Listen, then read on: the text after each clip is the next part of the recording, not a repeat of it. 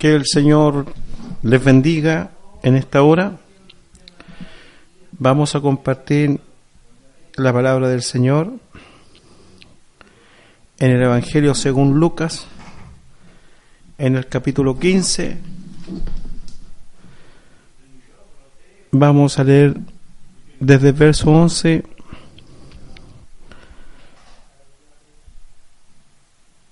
hasta donde el Señor nos dé en esta hora.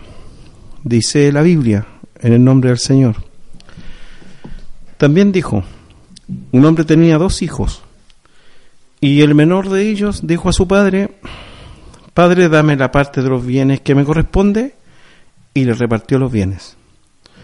No muchos días después, juntándolo todo, el hijo menor se fue lejos a una provincia apartada, y allí desperdició sus bienes viviendo perdidamente. Y cuando todo lo hubo malgastado, vino una gran hambre en aquella provincia y comenzó a faltarle. Y fue y se arrimó a uno de los ciudadanos de aquella tierra, la cual le envió a su hacienda para que apacentase cerdos, y deseaba llenar su vientre de la salgarroba que comían los cerdos, pero nadie le daba. Y volviendo en sí, dijo, ¿cuántos jornaleros en casa de mi padre tienen abundancia de pan y yo aquí perezco de hambre. Me levantaré e iré a mi padre y le diré, Padre, he pecado contra el cielo y contra ti.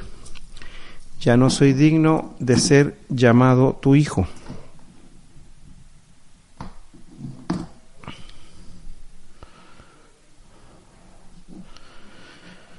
Hazme como a uno de tus jornaleros.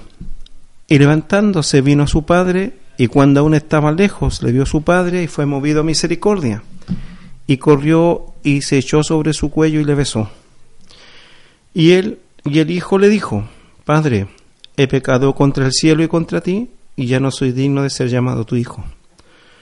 Pero el padre dijo a su siervo, sacad el mejor vestido y vestidle, y poned un anillo en su mano y calzado en sus pies y traed el becerro gordo y matadlo y comamos y hagamos fiesta, porque este mi hijo muerto era y ha revivido, se había perdido y es hallado.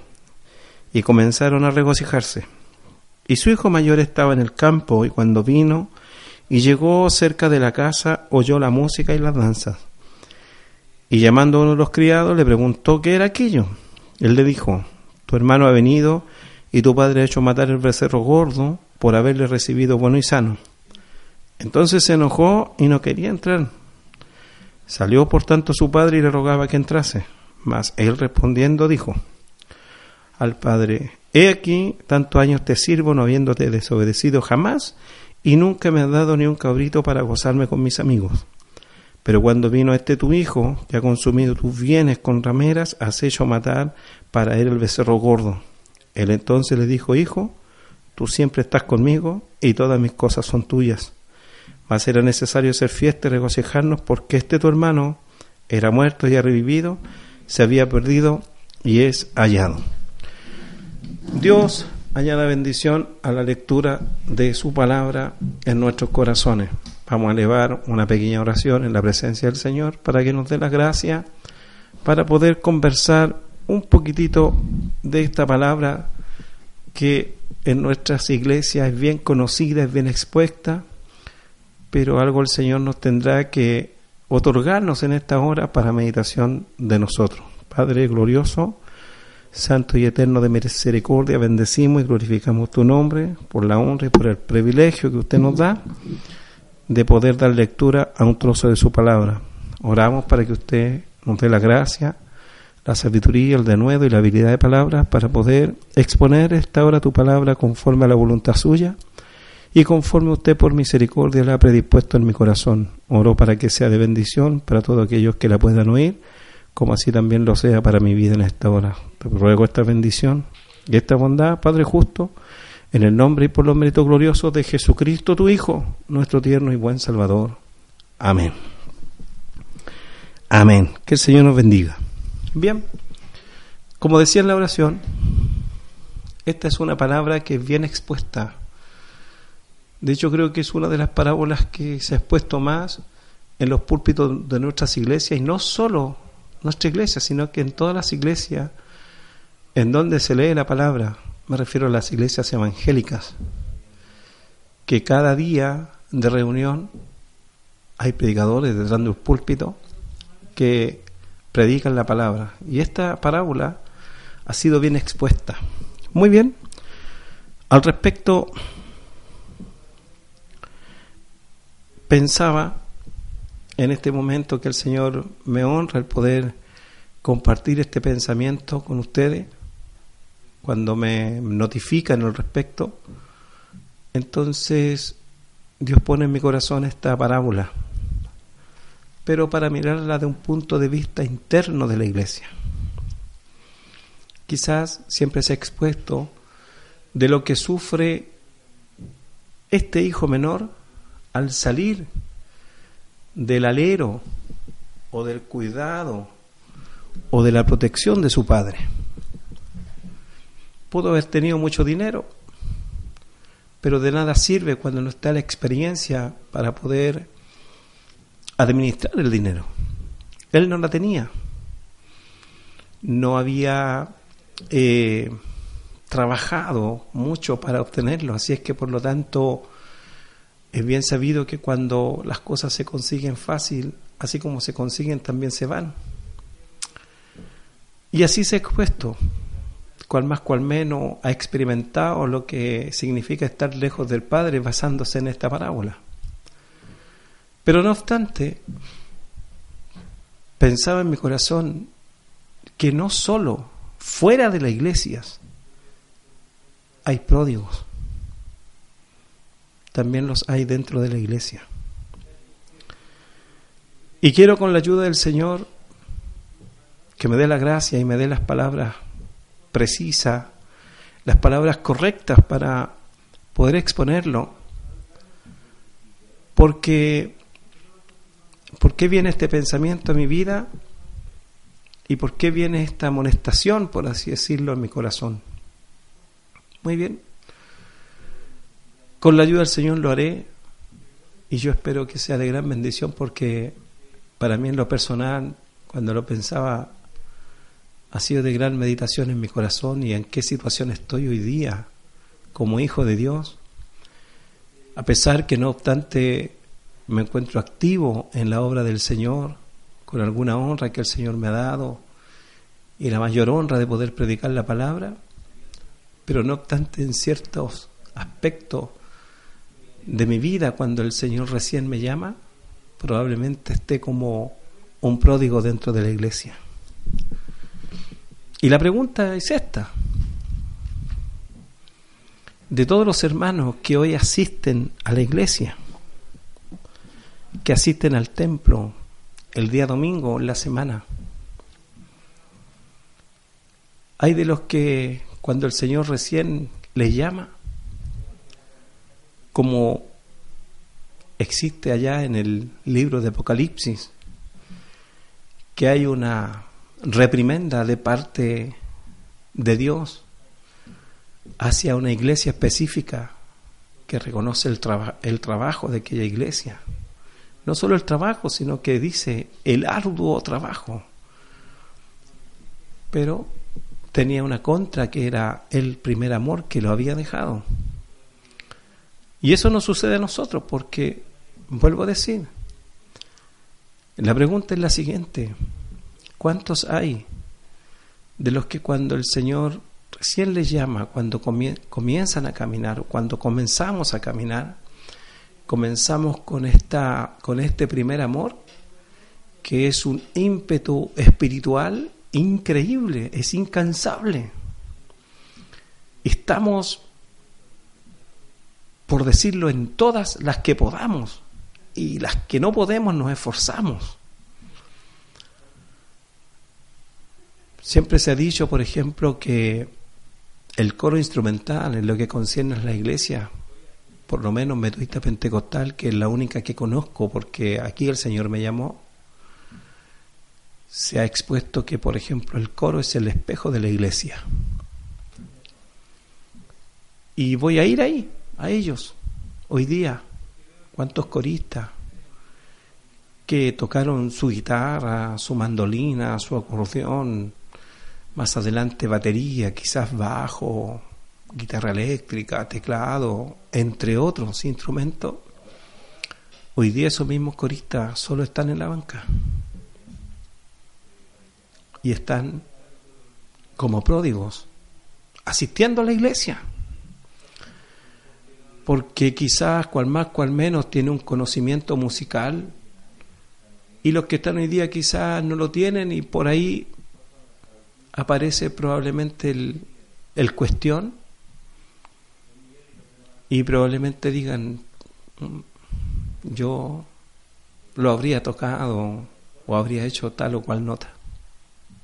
Pero ahí están, anhelando, deseando. Igual como este, este pródigo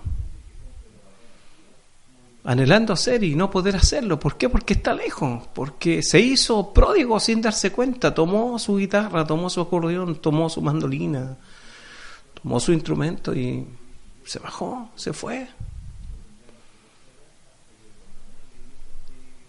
Predicadores de la palabra del Señor, usados por Dios, palabras que edificaron a la iglesia, mensajes que movieron la iglesia hoy día esos mismos predicadores, si, bien es cierto, no están en el mundo, en Egipto, como solemos nosotros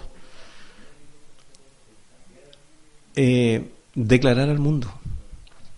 Están en la iglesia. Están sentados en la banca. Y ahí están, pensando que hoy día quizás nosotros los predicadores usamos no técnicas ni nada de eso, porque en lo personal, lo que por misericordia sé o no sé es solo porque lo que el Señor me ha dado, que el Señor ha puesto en mi corazón, cómo poder meditar en la palabra de Dios, cómo sacarle un, un, un limpio para mi vida, ¿no?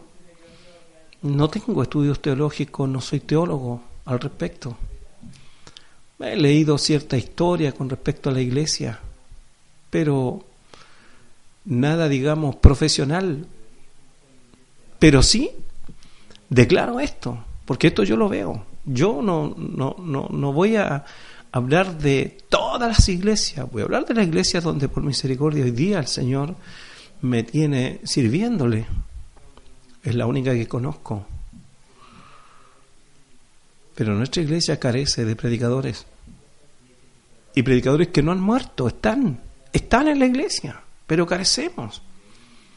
Tomaron su Biblia, tomaron su seminario y fueron.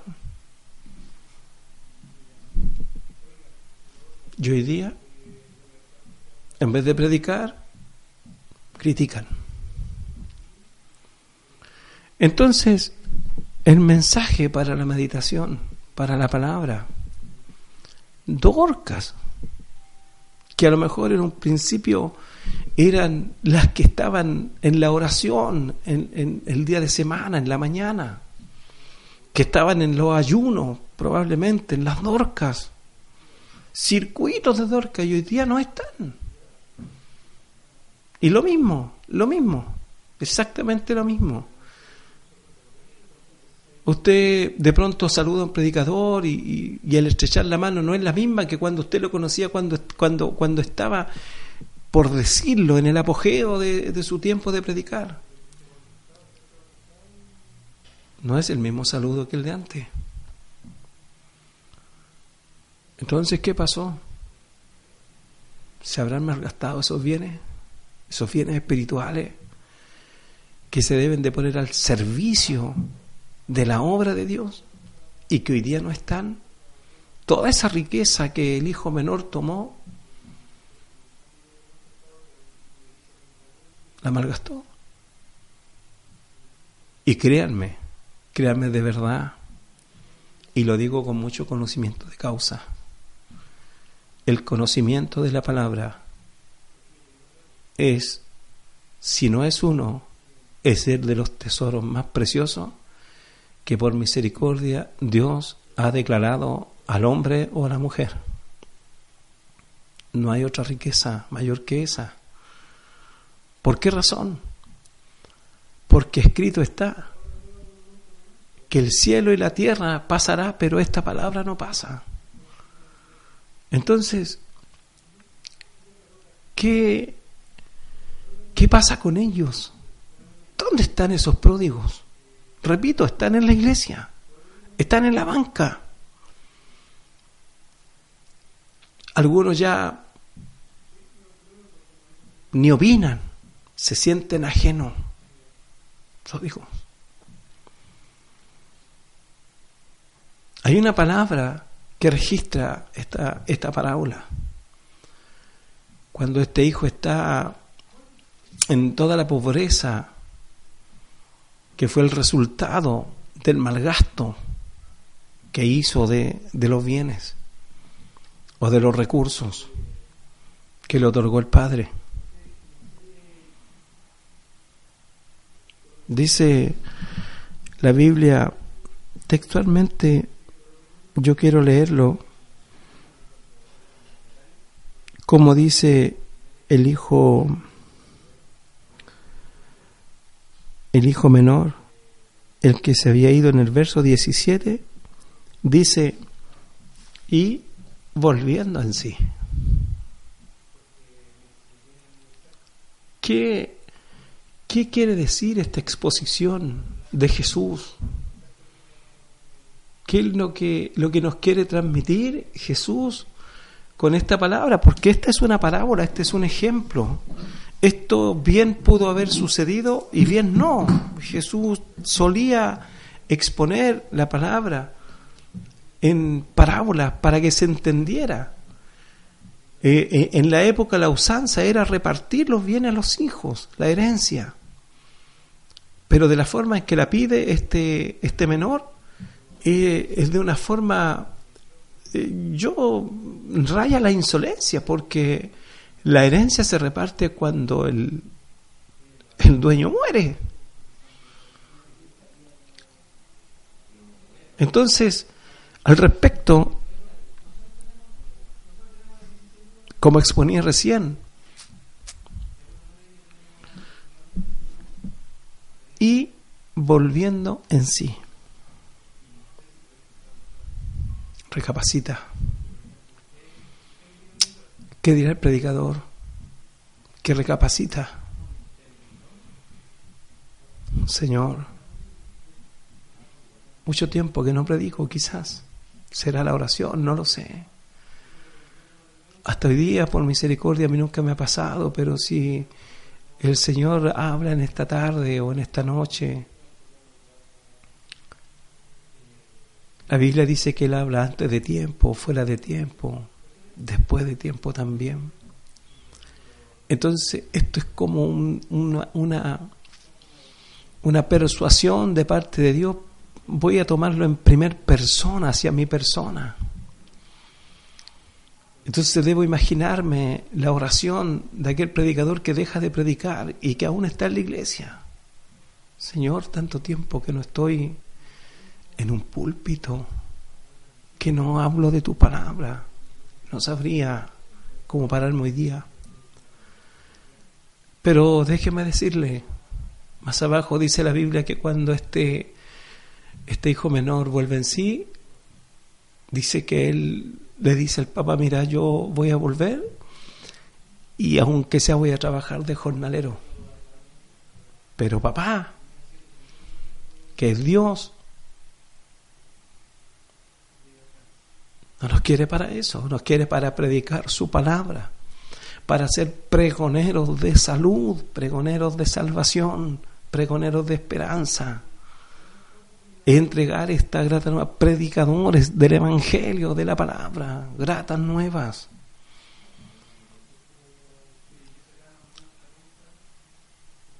Es eso. ¿Qué hizo papá? Lo vio, dice que corrió, lo abraza. Dice la Biblia que cuando el hijo comienza a, poner la, la, excusa del retorno, Al papá no le importó, no lo escuchó, yo creo. La alegría no lo permitió escuchar y pidió el mejor vestido. Hermano, no has perdido nada. Lo dejaste. Y como es de, es de Dios, Él lo tiene. Él que dejó de tocar la guitarra. Y quizá dirá, ya no tengo ni el ritmo. Lo tienes. Lo tiene Dios para ti. Te lo devuelve. Y va a ser una gran fiesta. Una fiesta que en la vida vas a olvidar. Porque Él la va a preparar para ti. Él se va a regocijar. Y van a ver hermanos mayores. ¿Cómo no? Los hay en todas partes. Por eso lo expuso Jesús. Hay hermanos mayores. Pero papá va a conversar con ellos personalmente también. No te va a exponer. No, no, te va a encarar con tu hermano mayor. No, él va a hablar con tu hermano mayor. Tu hermano mayor, todas las cosas que tenga que decirte a ti se las va a decir a papá. Porque papá no va a dejar que nadie, que nadie te haga devolverte si los van a ver. Hay mayores. Está la dama envidia, ¿no? Está el crítico, el varón crítico, el que el que critica sanamente. Están todos esos. Pero papá se encargar de ellos. No tú, que vienes de vuelta. No yo, que vengo de vuelta. En la parábola, el hijo mayor nunca estuvo delante del menor antes del enojo. Estuvo con el padre. El papá recibió al menor. El mayor no lo vio. Cuando el mayor se quedó afuera, el menor no vio que el mayor se quedó afuera. Fue el papá que fue a hablar con el mayor. Eso el Señor lo tiene absolutamente todo controlado. No hay nada, no hay solo, absolutamente nada que escape al control de Dios. Y si en este día estás escuchando esta palabra, y eres uno de aquellos que dejó de tocar, que dejó de cantar, que dejó de orar, que dejó de asistir, que dejó de predicar, esta palabra es para ti. Puedes poner todas las excusas y puedes decirle al Señor, Señor, mira, aunque de portero, déjame aquí, yo te voy a decirte que absolutamente ese puesto o ese lugar que bien, si bien es cierto, es, un servicio en la obra de Dios, pero tú fuiste llamado para cantar, para alabar a Dios, para predicar la palabra y para acercarte al trono de la gracia a través de la oración. Es muy loable el trabajo del portero. Jamás lo voy a mirar para abajo porque cuando el Señor a mí me llamó, la primera honra que me dio el Señor en la iglesia, en esta, fue de portero en los baños. Y después el Señor me honró de portero en la puerta principal. Y esa fue una gran honra para mí. Y de ahí el Señor me fue honrando. Así es que al respecto, lo que yo les puedo compartir de lo que por misericordia el Señor hasta aquí me ha dado, es que papá lo tiene todo bajo control. Tú estás en el propósito de Dios. Así que no importa, es que lo que pasa es que yo no, no toco la mandolina hace como 10 años. Te está esperando. Es que yo no toco la guitarra hace como 10 años. Te está esperando. Oiga, lo que pasa es que yo no predico hace más de 15 años. Te está esperando. Y hay vestido. Hay anillo. Y hay calzado. Y está reservado el becerro gordo para esa gran fiesta. El becerro gordo se usaba en dos ocasiones muy importantes, que era para el sacrificio y para las fiestas especiales. Y está reservado para ti. Dios le bendiga. Dios bendiga esta palabra más que una amonestación, es una reflexión para tu vida si usted tiene bien, lea todo el capítulo 15. Hay tres parábolas y las tres trata primero de una abeja que se pierde, trata de una dragma que se pierde y trata de un hijo que se va y vuelve. Y en las tres hay fiesta. Dios le bendiga, Dios le guarde y permita al Señor que esta palabra sea de gran bendición para su vida, porque en el intertanto que meditaba en ella ha sido de gran bendición para mí. Así es que vamos a elevar una oración en esta hora para que esta palabra pueda quedar arraigada en su corazón y usted también pueda meditar en ella. Padre glorioso, santo y eterno de misericordia, glorifico y alabo tu nombre por este alto privilegio y esta gran honra que usted me ha otorgado de compartir, mi Señor amado, esta su palabra. Una palabra, como decíamos anteriormente, demasiado expuesta, pero ahora usted por misericordia nos ha hecho mirar hacia adentro y oro, mi amado Dios, para todos aquellos que hoy día están como reales pródigos dentro de la iglesia, puedan volver en sí y puedan retomar lo que usted un día puso en su vida y en sus corazones para el servicio de su obra. Lo pido, Padre justo, y lo ruego, en el nombre y por los méritos gloriosos de Jesucristo, su Hijo, mi tierno y buen Salvador. Amén.